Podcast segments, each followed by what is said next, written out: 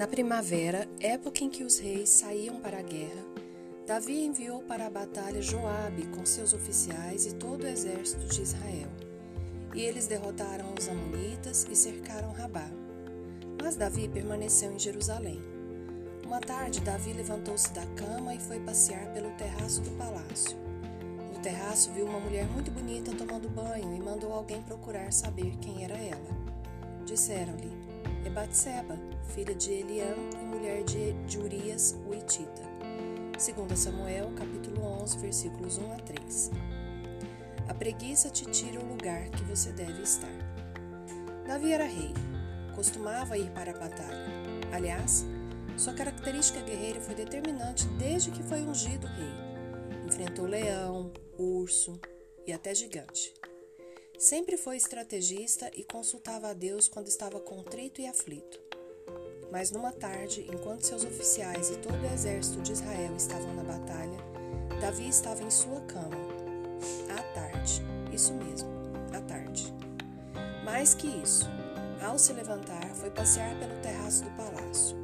Estava onde não devia, na hora que não devia. Viu uma mulher tomando banho.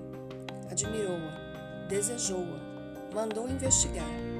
Cobiçou quem não era dele teve relações com ela e concebeu um filho. Davi tentou enganar o marido dela, o embriagou e logo em seguida o texto mostra que o rei, o rei Davi, mandou para a frente da batalha, mesmo sabendo que ele não tinha condições de enfrentar esse lugar. Aliás, essa era a intenção de Davi, que ele morresse na batalha. Que o marido de quem ele desejava morresse na batalha. O rei estava tão contaminado por desejos que não mediu esforços para satisfazê-los. Mas os desejos de Davi não começaram quando ele viu a mulher tomando banho. Começou no cultivo da preguiça. Houve preguiça, houve negligência e houve cobiça. Todos estão ligados. Pode observar: quem está com preguiça abre mão do trabalho, mas quer as bem-aventuranças da mesma forma. O preguiçoso deseja o que é do outro, que trabalhou duro para ter suas conquistas.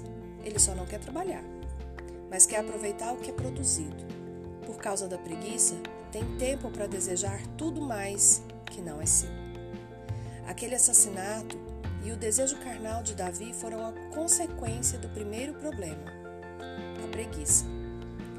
Fique um tempo sem exercitar o seu propósito e, cedendo à preguiça, fique diante da TV ou do seu celular você vai ver do que você é capaz. É capaz de muita coisa para suprir os seus próprios desejos. Cuidado, não caia nessa armadilha.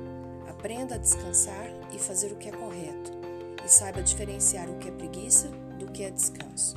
A preguiça te tira do caminho, o descanso te prepara para seguir. Aqui é Daniela de Alcântara, do Devocionais Mulheres de Prata, para o seu coração.